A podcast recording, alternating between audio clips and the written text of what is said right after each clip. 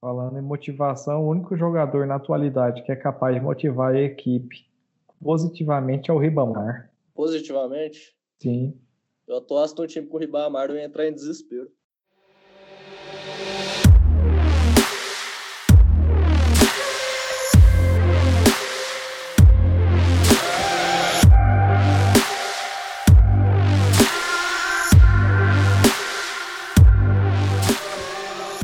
Olá, ouvintes, bem-vindos a mais um episódio do nosso podcast 97 Futebol Clube, 97 FC. Nos siga nas nossas redes sociais, no Instagram e no Facebook, 97 Futebol Clube. Meu nome é Robson Pires, eu estou aqui hoje com os meus amigos. Theo Lima, beleza? Me pegou de calça curta aqui. E aí, Rodrigo? Não, melhor apresentação é essa, com essa citação maravilhosa do nosso querido Silvio Luiz. Vou pegar o de calça curta agora, quer ver? Ó, Tony, beleza? Oh, que surpresa! Como está, Robigol? Eu estou muito bem, graças a Deus. Achei que ia pegar mais de calça curta. Magnífico. Então, próximo aqui, Felipe Braz, de calça curta aí também. Boa noite, Antigol. Antigol, desconheço. e por fim, Flávio Zalaf, beleza, Flávio? Boa noite, Robigol. É, antes de você seguir com o programa, eu gostaria de parabenizar a Sociedade Esportiva Palmeiras conseguiu a proeza de conquistar o Paulistão sem vencer nenhum time de Série A. É isso mesmo. Não venceu o Bragantino, não venceu o São Paulo, não venceu o Santos, muito menos o Corinthians. Um baita feito. E também gostaria de parabenizar o Vanderlei Luxemburgo, que tanto critica o Jorge Jesus e outros treinadores estrangeiros, mas que após abrir o placar tanto contra a Ponte Preta quanto contra o Corinthians, simplesmente abriu mão de jogar. De fato, os treinadores brasileiros são os melhores do mundo todos com futebol moderno e ousado. Parabéns pro Fechou. O Fechou aí na elite da elite dos treinadores do futebol mundial, como sempre. Né? Tem algum comentário, Tony Carneiro, você como palmeirense? Não, o cara treinou os Galácticos, né, velho? O cara tem moral para tudo nessa vida. Tá feliz com o título? Ah, não poderia estar mais feliz, né? Ainda mais lá na, na cara dos gambazada, é, ver o Cássio dar aquela pipocada, o Luan tremeu na base, é frente ao poderio palmeirense. Deu a lógica, como sempre. Paulistinha Day é. 2.0. Obrigado por ter reconhecido Arana Park como a casa do Corinthians também, tá, Carneiro? Muito obrigado. Eu acho que essa final aí foi realmente para ver quem era o menos pior, né? No caso ali da região da Grande São Paulo, mas tudo bem, né? Depois de 12 anos, então, saiu o título aí. Parabéns ao Parmeira, então. Essa final aí foi aquela famosa final da Dilma, né? É, nem todo mundo que ganhar vai ganhar, quem vai perder vai perder, todo mundo vai perder. Mas então, para dar início aqui ao nosso episódio do podcast de hoje, a gente vai dar sequência naquele quadro que a gente estreou no nosso último episódio, em que a gente compara dois jogadores, né? E hoje aqui, dois jogadores ou ex-jogadores, no caso aqui, um vai ser jogador e um ex-jogador. A gente vai comparar hoje aqui dois craques de bola, CR7 e Renato Gaúcho. E quem vai participar hoje aqui sou eu e o Felipe. Eu vou defender aqui a causa do Renato Gaúcho e o Felipe e o CR7. Pronto aí, Felipe? Eu tô pronto para defender essa causa ganha. Para começar, eu gostaria de saber de onde o Renato Gaúcho tirou essa ideia aí. A ideia de que ele é melhor? Só para saber qual critério que ele usou, o que, que foi. o, o, critério foi um critério futurista. É, Renato Gaúcho jogou na Itália e o Cristiano Ronaldo iria jogar na Itália no, no ano seguinte. Ele já prevendo isso, ele já estabeleceu a base comparativa. É verdade. Eu acho que falando desse futuro aí, eu acho que nem no futuro assim, o Renato Gaúcho pensou tanto. Porque Cristiano Ronaldo aqui uns 30 anos, para ele ser mais bem sucedido que o Renato Gaúcho aí não é muito difícil, né, Théo Lima? Rapaz, Renato Gaúcho nem jogando até os 80 ia, ia chegar no Cristiano. a respeito do Renato, moço. Só para começo de conversa, o CR7 tem uma fama aí, né, do jogador vaidoso, mas aí ele ele simplesmente copiou na cara dura essa característica marcante que o Renato já tinha lá nos anos 80. Foi exatamente isso, é, essa fama aí de galã, né, galanteador, as meninas tudo que é o cara, vaidoso. É que na época dele não tinha telão, então não tinha lugar para ficar olhando. Mas enfim, claramente o CR7 já se, já se espelha nele, sempre se espelhou. Eu, eu já vou começar aqui com a, com a bala de canhão aqui, que é o seguinte, que é para poucos, né? O principal argumento que o Renato sempre usa e com razão, né? Ele é o principal, principal não, ele é o único brasileiro dentro de um seleto grupos ali, de um seleto grupo de jogadores e técnicos que foi campeão da Libertadores como jogador e como técnico. O único brasileiro, ninguém mais conseguiu isso nessa, nacionalidade. O Galhardo já conseguiu, alguns outros ali, mas no Brasil só ele. Né? E o CR7 eu não vou nem comentar, né? Eu porra nenhuma como, como treinador. Mostra, mostra o quão fraco ele é, né? Eu venho do futuro e não posso te dizer o mesmo, viu? O jogo virou. O ano 2070, Cristiano Ronaldo é trimundial como técnico. Ó. Oh, Pela mesma equipe. trimundial, mas, mas, oh, mas não ganhou Liberta. Realmente. É um, é um cara medíocre, então. Trimundial pelo Sporting de Portugal. Destronou o Jesus. Eu quero falar um pouquinho agora de uma célebre frase desse grande mito que é o Renato Gaúcho, que ele soltou a frase que jogar o Campeonato Espanhol pelo Real Madrid é fácil, quero ver jogar Libertadores e Brasileiro. Isso eu gostaria de lembrar ele que o Cristiano Ronaldo ele disputa né, outros campeonatos, hein? até de um nível considerável, como a Champions. Nesse campeonatozinho aí, de esquina, ele é inclusive o maior artilheiro da história, só para deixar registrado. Nosso querido Renato Gaúcho, acho que não tem nenhum gol, né? Na Champions, nunca nem viu. Ah, grande, grande coisa, cara, ser o maior artilheiro da Champions. Por acaso, ele já fez cinco gols em um jogo, em um único jogo da Supercopa Sul-Americana? Ah, não, porque o Renato Gaúcho fez quando ele estava no Cruzeiro, né? Vocês nem lembram disso aí, mas foi marcante ali, foi até hoje é o recorde ali, o maior, a maior goleada da história do Cruzeiro em campeonatos internacionais, e foi contra o Atlético Nacional, multicampeão da Liberta, rapaz. Time do Pablo Escobar ali, de traficante, ó. O cara fez isso e um dos gols, ainda por cima, ele fez sentado. É, você consegue me citar algum gol que o Cristiano Ronaldo fez sentado no gramado? Só para fazer uma pergunta. O Renato Gaúcho jogou quantos jogos pela... Foi pela Roma ou pela Fiorentina? Até esqueci o time que ele foi. Incríveis Ele 23 jogou na jogos. Théo Lima. O número de gols que o Antigol já fez na carreira. Incríveis cara zero. é Ele foi boicotado lá. O pessoal não Então- gostava dele lá, não. Ele falou: eu vou onde me queiram. Ó, mas eu queria que, apontar aqui o principal argumento dessa discussão, dessa comparação esdrúxula aqui, que não é nem em relação à qualidade, mas é em relação ao seguinte: a gente vive hoje aqui uma coisa que eu odeio aqui, que é o futebol moderno. Isso aqui nada mais é do que uma, um embate entre futebol raiz e moderno. Porque o CR7 ele personifica ali o futebol moderno hoje dos Enzos. Isso aí é claro. Agora, o Renato Gaúcho é o cara mais raiz que tem. Não tem ninguém mais raiz que ele, não. Não sei se vocês se lembram, né, quem era nascido aí, mas em 95 aí teve o- um, dos, um dos episódios mais folclóricos aqui no futebol brasileiro, lá no Rio de Janeiro, que tava ali, né? O Romário tava no Flamengo, o Renato Gaúcho tava no Fluminense e o Túlio Maravilha tava no Botafogo. E os três times ali disputando o Campeonato Carioca daquele ano. E aí, alfinetada de cá e de lá, né? Porque os três ali nem gostam de uma zoeira assim, de alfinetar um ao outro. Aí a imprensa jogou, não, quem ganhar vai ser o rei do Rio. E aí, no final de contas, né, infelizmente contra o meu Flamengo, o, o Renato Gaúcho acabou metendo o gol de barriga lá e se tornou o rei do Rio, superando os outros dois craques.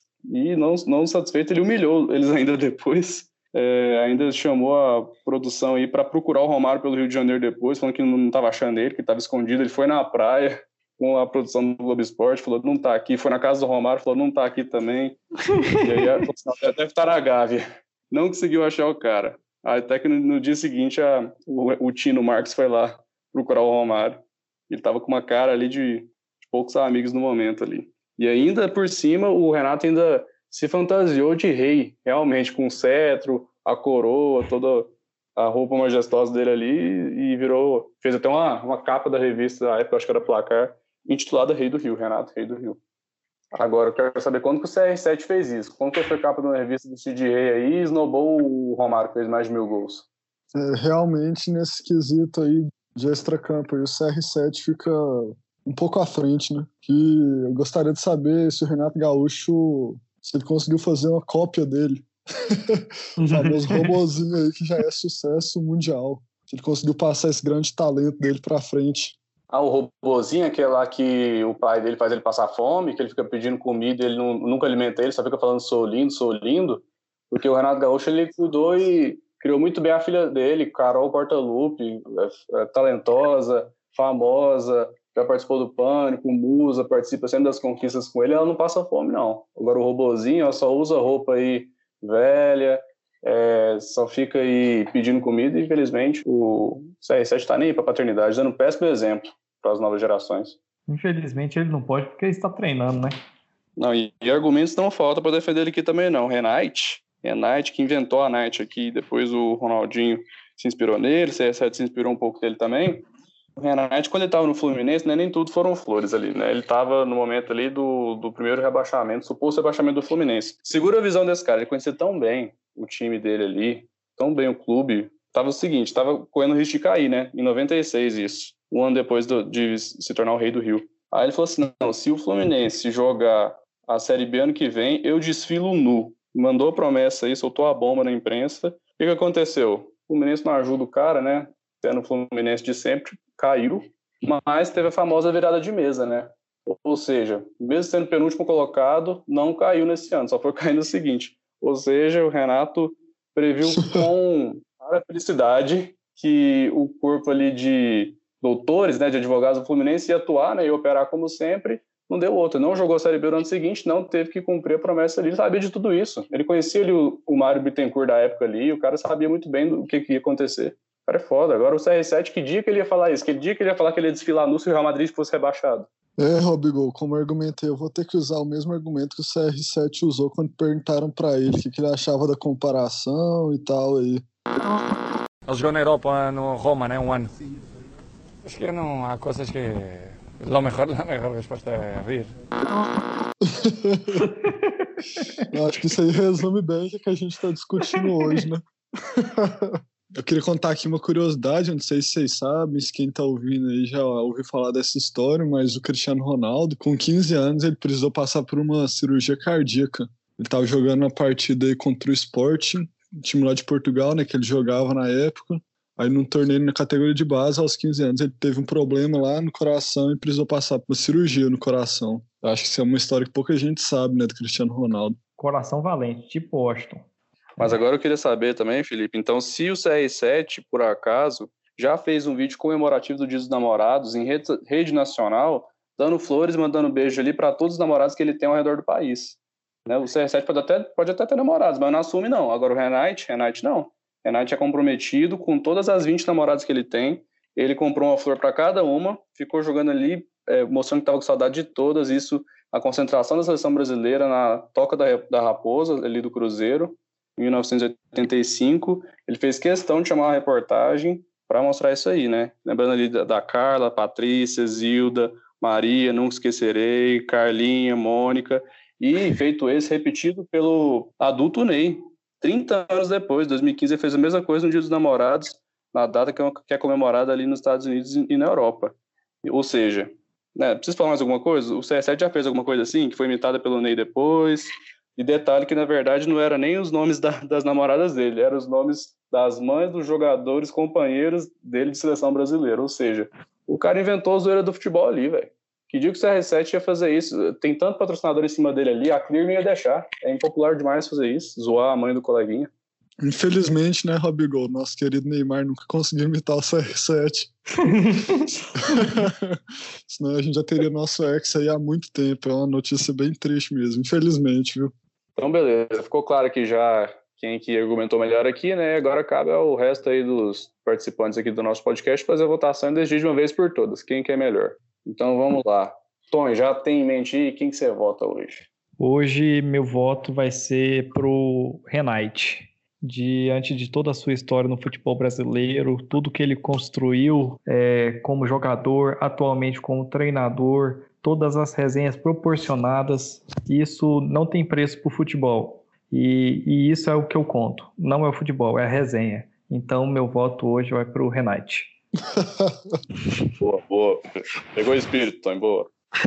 Vamos lá. Theo Lima. Theo, seu voto de hoje. Assim, eu não sei nem por que a gente está falando disso. A gente gastou aqui 20 minutos para falar besteira, né?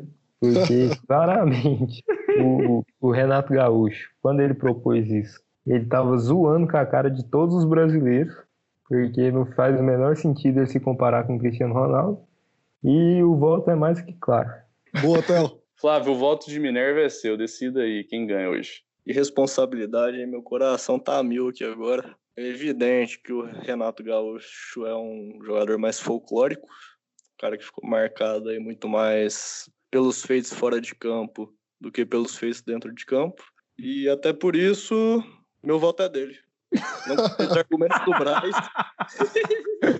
Simplesmente não gostei dos argumentos do Braz. Acho que ele poderia ter falado muito mais. Pelos argumentos trazidos pelo Rob Gol, vou ter que ficar com ele hoje. Boa. A justiça foi feita aqui hoje, a justiça agradece. A votação dos senhores aí foi exemplar. Dando sequência no nosso episódio de hoje aqui, nosso podcast, vamos para o nosso tema principal aqui. Bom, a gente está no momento do futebol aqui, dando retorno, tendo retorno de alguns campeonatos né, no Brasil e no mundo. Então, tem dois campeonatos aqui mais importantes, mais relevantes para nós brasileiros aqui, que chamam mais atenção. Um é o Brasileirão, nosso querido Brasileirão que está voltando aí, ou Covidão, como alguns estão chamando, e o outro é a Champinha, nossa Liga dos Campeões. Bom, a gente teve então o início do nosso Brasileirão. Esse fim de semana teve a primeira rodada do campeonato e, entre várias coisas, ficou marcada também pelo um confronto que não teve, né? Que teria o, o Goiás de São Paulo no estádio recém-reformado, ainda está em reforma, do Goiás, a Serrinha, aqui a nossa, na nossa cidade de Goiânia. Mas não rolou isso aí, eles pediram para adiar porque vários jogadores titulares, inclusive do, da equipe do Goiás, testaram positivo para Covid-19, inclusive na contraprova, né? Foi tudo ali uma situação difícil. Eu sei que a questão é que adiaram o jogo, não teve, tá a definir essa data aí, né? O Goiás é uma situação complicada aí. O que, vocês acham disso aí? Do Goiás, assim, qual a expectativa do Goiás agora daqui para frente para o Brasileirão? Bom, Robigol, o time do Goiás é horrível. Provavelmente vai brigar para não cair.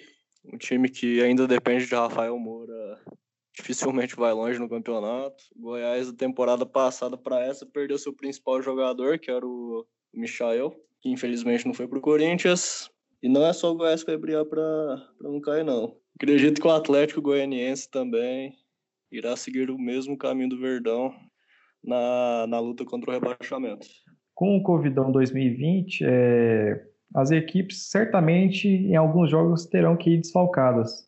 E no caso aqui foi o Goiás. No, então, eles têm que arcar com as condições, né? Tem que ter uma equipe reserva ali de qualidade, tem que para não prejudicar o decorrer do campeonato. Assim, não postergar, não acumular muitos jogos em uma determinada semana. Então, nesse caso, o time teria que ter uma base, ter um time reserva, que é o que deveria ter, para suprir e não cancelar o jogo. No caso aqui, como eu estou vendo, há várias equipes totalmente fracas para um campeonato desse porte, no qual são muitos jogos, aproximadamente 50 jogos, né?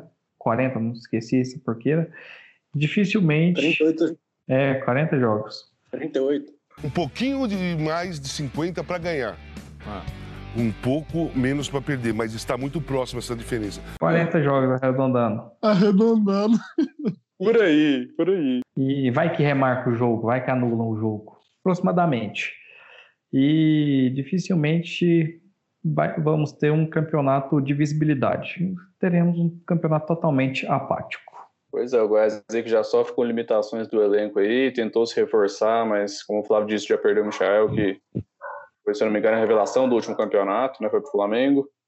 É, chegou a trazer outros jogadores, mas tem muita carência ali em algumas posições, ali precisando de um atacante, é, tem um bom goleiro, né? Mas é, precisa de mais para ser mais competitivo, né?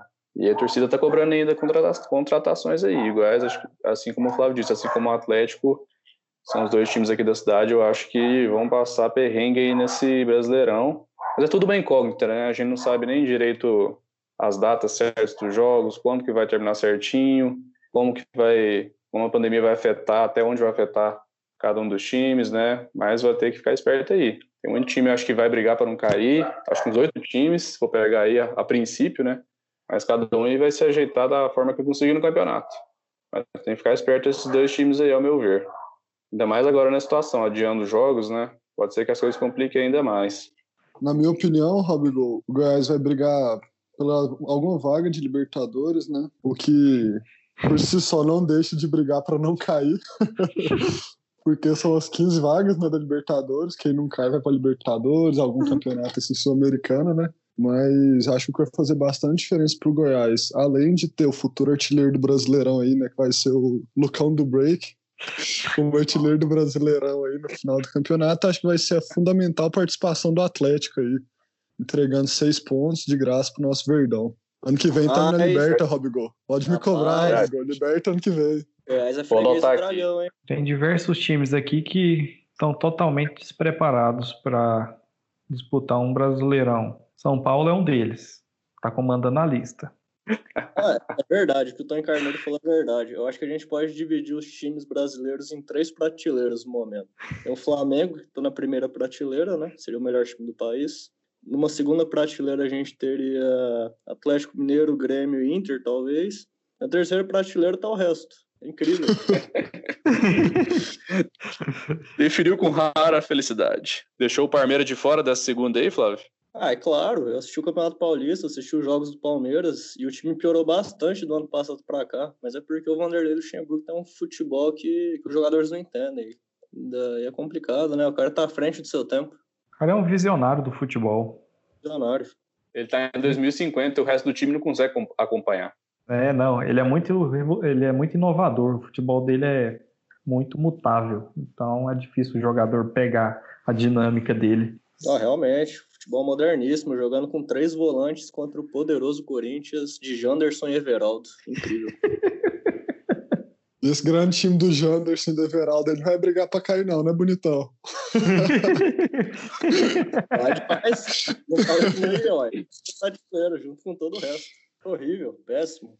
Volta Carilho. A briga esse ano não vai ser na- quem vai ser campeão, vai ser quem vai cair. Olha, como eu falei, é quase metade do time ali que, a princípio, candidato a rebaixamento, hein? Mas aí a- vai ser a disputa para saber quem é pior dos piores. Aproveitando que a gente está falando de expectativas do Campeonato Brasileiro desse ano, vou fazer uma pergunta para meu amigo Braz aqui. Isento de clubismo, hein, Braz? Quem é o principal favorito para ganhar o Brasileirão esse ano? Ou os principais? E tirando o clubismo mesmo, acho que eu falaria o Botafogo primeiro. acho que eu falaria o grandioso Palmeiras, do nosso amigo Tony Carneiro aí. O Atlético Mineiro, que inclusive mandou um abraço, viu, Robigol? São Acho tantos bons times que você até esquece, né? Acho, acho que são esses três aí, os principais do campeonato mesmo. Aí acho que em outra prateleira vem os, o São Paulo tentando a sorte, o Flamengo. Aí são coisas do futebol, né? Às vezes dá uma zebra, né? A vida tem dessas, né? O futebol tem dessas. É, pois é, todo mundo aí considerando, todo mundo com uma análise sóbria aí das expectativas pro campeonato, considerando o Flamengo favorito, mas foi lá na, na estreia já tomou uma paulada em casa aí, né? Nunca tinha perdido com o Mister no Maracanã e perdeu a primeira rodada aí para um concorrente direto, ao meu ver, ao título que é o Atlético Mineiro, né? O Santos já trocou, né? Aquele técnico lá, o estrangeiro. Jesualdo. E, É, Jesualdo vazou já. e Agora tá o contratou o Cuca nosso ali amado Cuca, né? Vocês O que que vocês acham do Santos aí? Vocês acham que tem futuro? Cuca Ball. Eu acho que o problema do Santos nem é elenco. É a diretoria, é a bagunça que o time virou, que o clube virou. É, presidente devendo não sei quantos meses de salário, presidente diminuindo o valor dos salários dos caras durante a pandemia sem chegar a um consenso com os líderes do elenco. É, vai ser complicado para o Cuca. Eu, particularmente, não teria tirado o Jesualdo, mas a conta sempre chega pro treinador, né? O Peixão vai brigar para não cair e, se Deus quiser, cairá. É, vai ser o próximo da fila, hein? Aguarde São Paulo. Santos e São Paulo aí já estão na degola. Concorda, Théo, com esse risco iminente de rebaixamento? A verdade é que o São Paulo já tem o que oito anos, desde aquele tri horroroso daquele Murici Ball fajuto. São Paulo não apresenta nada de novo no futebol brasileiro, não apresenta nada de novo na, na gestão dele. É uma soberba inacreditável. São Paulo toda vez vai começar campeonato, é aquela historinha, ah, não, porque São Paulo tem que entrar pra título, tem que entrar pra título, que não sei o quê. E que termina o ano usando base termina o ano usando jogador de cutia.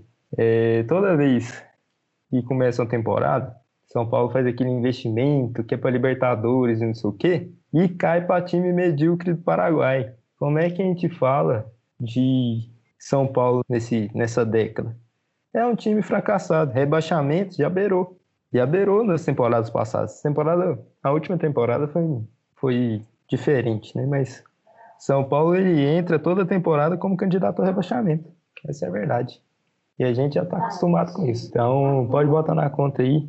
Daniel Alves vai, vai conduzir o time a, ao glorioso posto de disputar a Sul-Americana no ano que vem. Só lembrando aos ouvintes que os que participam da Sul-Americana são os que não caem. É basicamente isso. É quem não teve capacidade nem de beliscar o décimo lugar para ir para Libertadores. O Red Bull Bragantino vai para Libertadores ano que vem, o São Paulo não vai. Viva o dinismo, né, Théo? Ah, mas o dinismo ele vai dar certo. Tem convicções. Dá mais três anos pro cara trabalhar, rapaz. O negócio é o seguinte: o, eu tenho medo do São Paulo demitir o Diniz, e aí, parafraseando a ironia do Juca Kfouri, alô Juca, segue a gente aí, demitir o Diniz e procurar o Mano.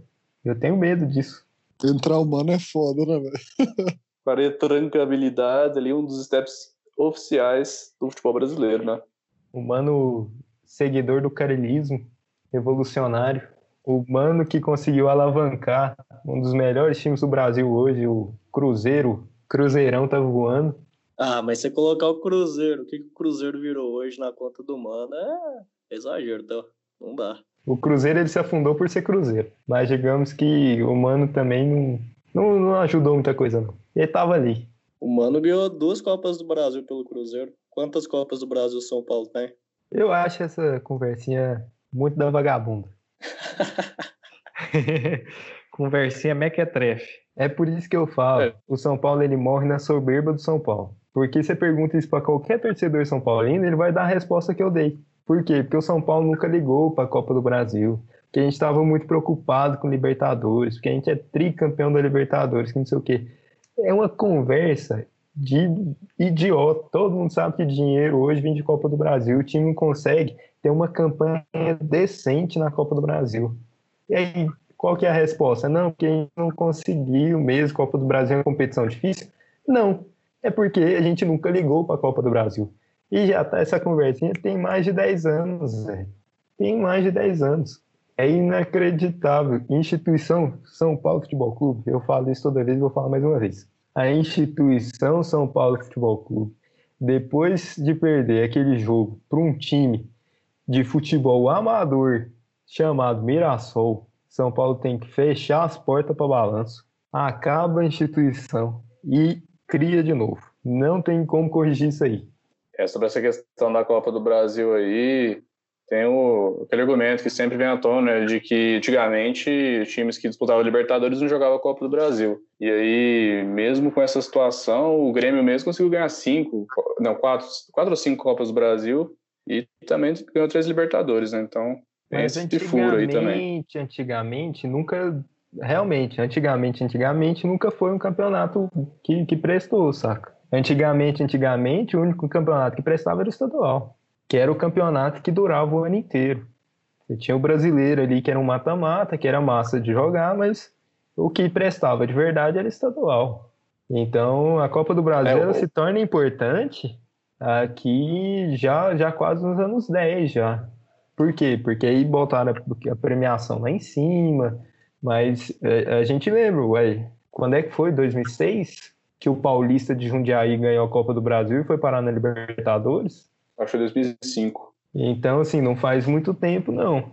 E aí, qual a chance do Paulista de Jundiaí ou qualquer time desse espectro ganhar a Copa do Brasil hoje?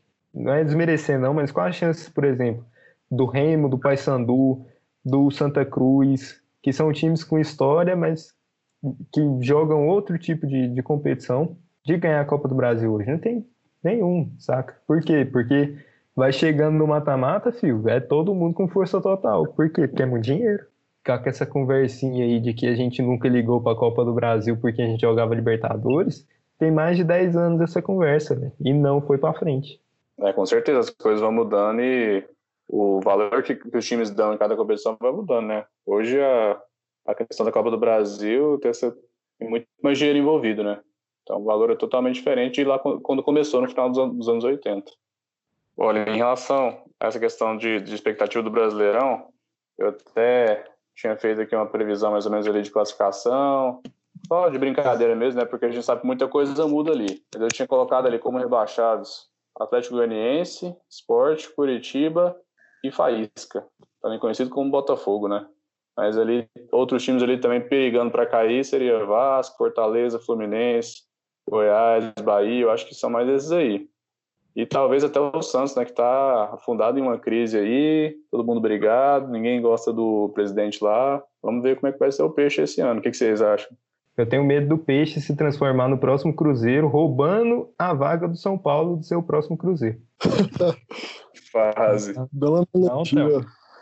Mas tem vaga pra todo mundo aí, calma. Sua hora vai chegar. Calma que uma hora, uma hora chega. É, Moço, mas tem 10 anos que a gente tá buscando essa vaga do Cruzeiro, cara. Uma hora ela tem que vir. E aí vem o Santos, assim, de uma hora pra outra e quer roubar? Não, pelo amor de Deus. ressaltando que é, o São Paulo teve a chance de entregar para derrubar o Corinthians. Só não entregou querendo demonstrar serviço para pensar que o time está numa situação boa. O erro do Diniz foi ter botado o time reserva pra jogar jogo que não valia nada. Tinha que botar o time reserva pra jogar jogo que valia alguma coisa. O time titular que gosta de entregar que tinha que jogar aquele jogo. pô.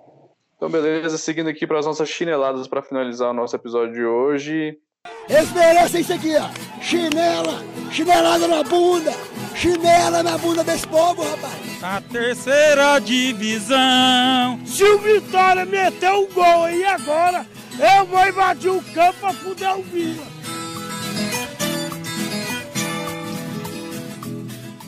Quem vai ter aquela chinelada? Theo, você queria dar uma chinelada hoje? Minha chinelada hoje eu já tô avisando que me- meu aviso não é nem para os ouvintes, é para os advogados do grupo. Tony, Flávio, já, já prepara aí, que eu acho que vai vir notificação aí. Eu quero que a gente já esteja preparado. É o seguinte, a minha chinelada ela tem um pouquinho de breaking news aqui. Não tem como não falar sobre a questão envolvendo Goiás e São Paulo pela primeira rodada do Brasileirão, né? Que a gente já comentou aqui toda a questão envolvendo o teste do Goiás, envolvendo o Albert Einstein, que é o, o hospital que tem um laboratório que até então está centralizando todos os exames dos clubes da Série A, em parceria com a CBF, CBF que junto com os clubes produziu esse protocolo, né? Então é uma chinelada mais que coletiva, principalmente por esse tempo terrível para a gente ficar pensando em ter futebol e pior, a despeito de todo mundo, pensar em futebol com times transitando entre estados, viajando com comitivas de estados para estados, numa atitude completamente desconexa com todos os outros campeonatos que estão sendo disputados no mundo nesse exato momento. Se a gente pegar a Champions, a Champions, eles pensaram ali em é, um jogo que faltava, né, cada um jogando no seu estádio, e centralizaram as fases finais em Portugal. Reduziram o número de jogos para terminar a competição. A NBA concentrou todos os jogos né, lá na Flórida. A Inglaterra é um país muito menor do que o nosso. O, o trânsito eles, é, é muito diferente do nosso. Os times não dormem, na- não dormiram né, nas cidades, o campeonato já acabou. A Alemanha fizeram isolamento também completo dos times, então só saíram dos hotéis depois de finalizar o campeonato. Então você vê protocolos muito mais rígidos. E aqui, né, essa bagunça completa, a gente tem boa parte do- do- dos elencos infectados da Série C até a Série A. O time do Goiás, 10 infectados. Ah, mas os 10 se infectaram porque os 10 estavam saindo de casa, que não sei o que, e depois foram para concentração? Não, muito provavelmente um pegou e na concentração passou para os outros. Então, esse protocolo muito frágil, num momento muito ruim para se falar sobre retomada dessas viagens extremamente longas, né, dessa convivência intermitente. Cara, a gente entende a questão do dinheiro, mas até que ponto, né? é, isso está sendo feito de forma negligente. E aí a breaking news aqui é que a CBF anunciou mudanças para deixar o protocolo de testagens mais rígido, como se o problema fosse o protocolo de testagens. Porque qual que é a questão? Eles estão colocando agora que eles não vão centralizar mais as testagens no Albert Einstein. Se o clube preferir testar em uma clínica local, certificada, blá, toda essa coisa, eles vão poder fazer e vão ser ressarcidos pela CBF. Será que é realmente esse o problema, CBF? Assim, você tem 10 caras testados positivo e o problema foi só a velocidade do teste, sabe? Não foi, tipo, você ter 10 jogadores no elenco testados é, positivos sem poder jogar o próximo partido porque estão com Covid. É, é realmente esse o problema. Então, acho que é, o, o, campeonato merece o nome que ele está levando, é o campeonato Covidão. A gente vai ver isso aí a rodo agora acontecendo. É um campeonato que não dá para saber quando vai terminar. Se numa rodada acontece com Goiás, rodada que vem pode acontecer com Bahia, na outra rodada pode acontecer com Fortaleza, e vai adiando o jogo, e vai virar uma bola de neve. E aí? Sabe, onde é que vai terminar essa história? Parece que eles conseguiram piorar o que já estava ruim. Então, é uma chinelada coletiva. Futebol não devia ter, não tem a mínima responsabilidade desse povo aí que está organizando isso para ter um futebol decente. E eu tô até sem fôlego aqui. Fala muito! Fala muito! Fala muito! Vai, vai arder essa bunda aí até amanhã, depois dessa chinelada aí, ué. Tony vai deixar uma mensagem no final pra gente, para ficar mais leve o clima no, ao fim do programa. Chupa, gaivotas. Hoje foi, foi lindo, cara. Hoje foi lindo.